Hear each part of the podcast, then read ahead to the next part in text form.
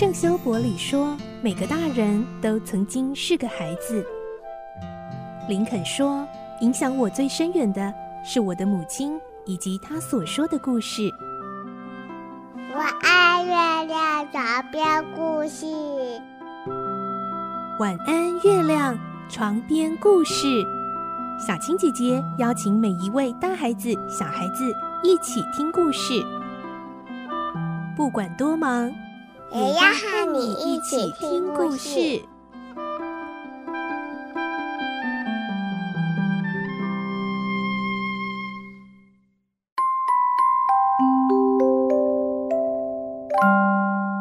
晚安，欢迎你和我们一起听故事。我是小青姐姐，今天我们继续来听科学怪人的故事。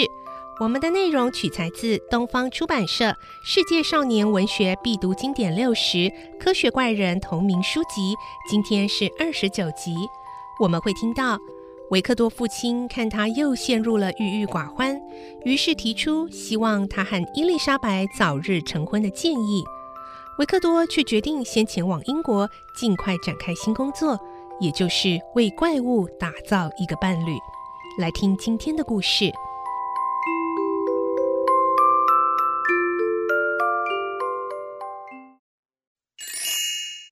科学怪人》二十九集，远赴英伦。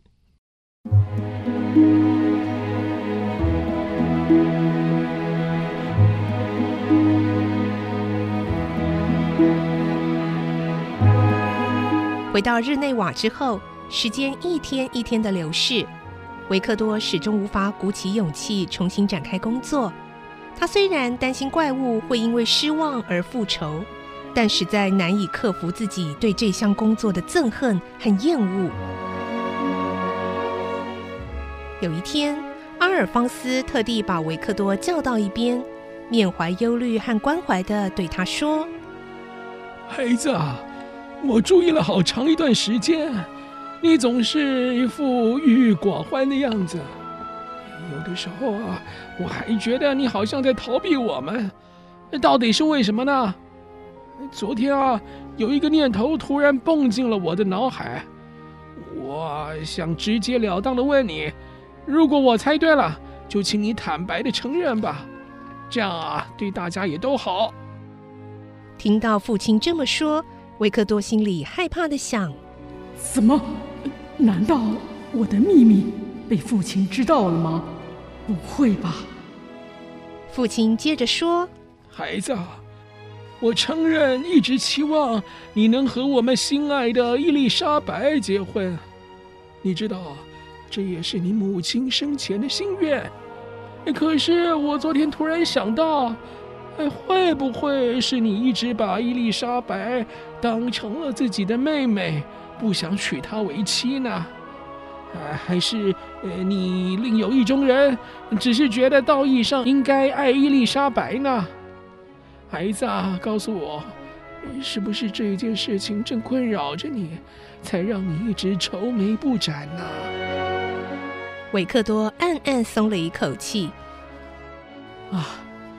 父亲，请放心，我打从心底深爱着伊丽莎白，长久以来都是这样。父亲脸上露出宽慰的笑容，无限欣喜地说：“ 太好了，维克多，听你这么说，我感到了很大的安慰。那么，我想问你啊，你会不会反对尽快举行婚礼呢？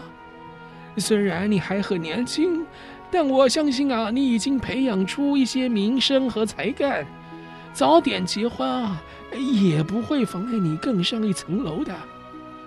这一阵子家里是陆陆续续发生不幸，我想啊，如果你们可以早日结婚，或许就能够为家里重新注入一点生气，带来睽违许久的欢乐啊。维克多默默的听着父亲的话。迟疑半晌，一时不知道该如何回答。维克多忧心的想：“啊，但是我和那个怪物还有个约定未完成呢。万一我毁约，不知道会有多可怕的悲剧将发生在我亲爱的家人身上。啊不，我一定要先完成约定，让那怪物带着他的女伴远走高飞，才能够用平静的心情来迎接新生活。他整理好思绪之后，就回答父亲：“啊，只要伊丽莎白不反对，我很愿意和她早日成婚。但是在成婚之前，我必须完成一项非常重要的工作。”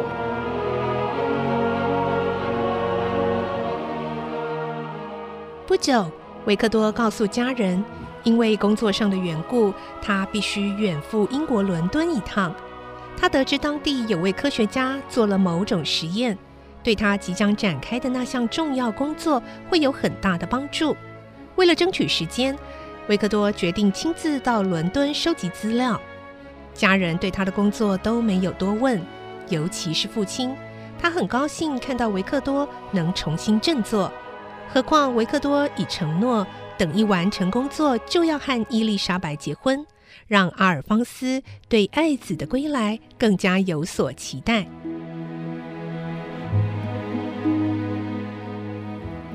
为了使病后出狱的维克多前往英国的途中能有个伴互相照应，阿尔方斯和伊丽莎白在没有告知维克多的情况下，写信到英格尔史泰德给亨利·克勒佛，询问他是否愿意陪维克多去英国一趟。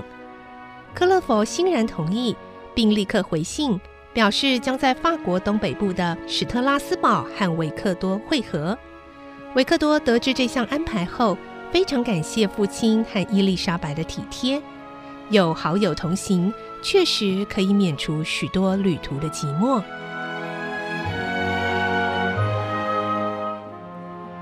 伊丽莎白泪眼汪汪的与维克多告别。他的包容和沉静让维克多十分感动。维克多坐在马车上和家人挥别，依依不舍的望着伊丽莎白，心里不断的想着：“等我，伊丽莎白，我一定会尽快回来。”对他来说，和伊丽莎白成婚，仿佛是他替自己即将要进行的厌恶工作所许下的一项报酬。也是对他无尽苦难的一项安慰。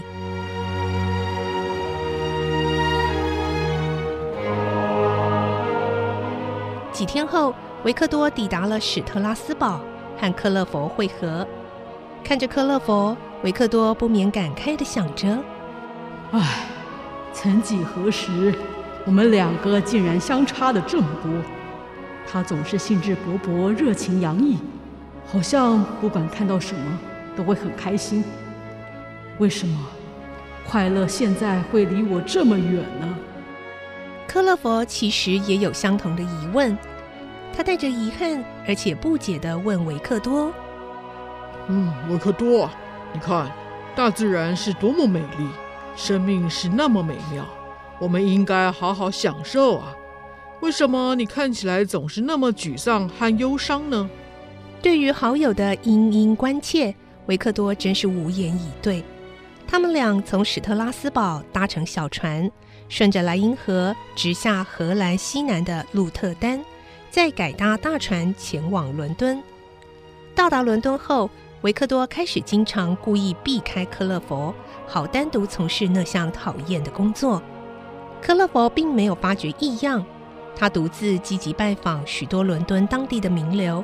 向他们请教学问，看克勒佛如此勤奋好学，维克多常觉得仿佛看见从前的自己，但他也知道不能再多想了，当务之急还是尽快完成约定，才能早日摆脱怪物的纠缠。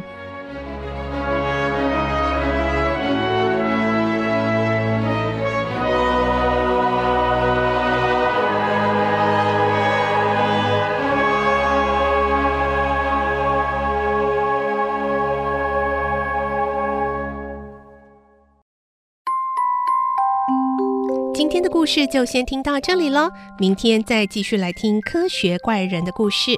我是小青姐姐祝你有个好梦晚安拜拜。小朋友要睡觉了晚安。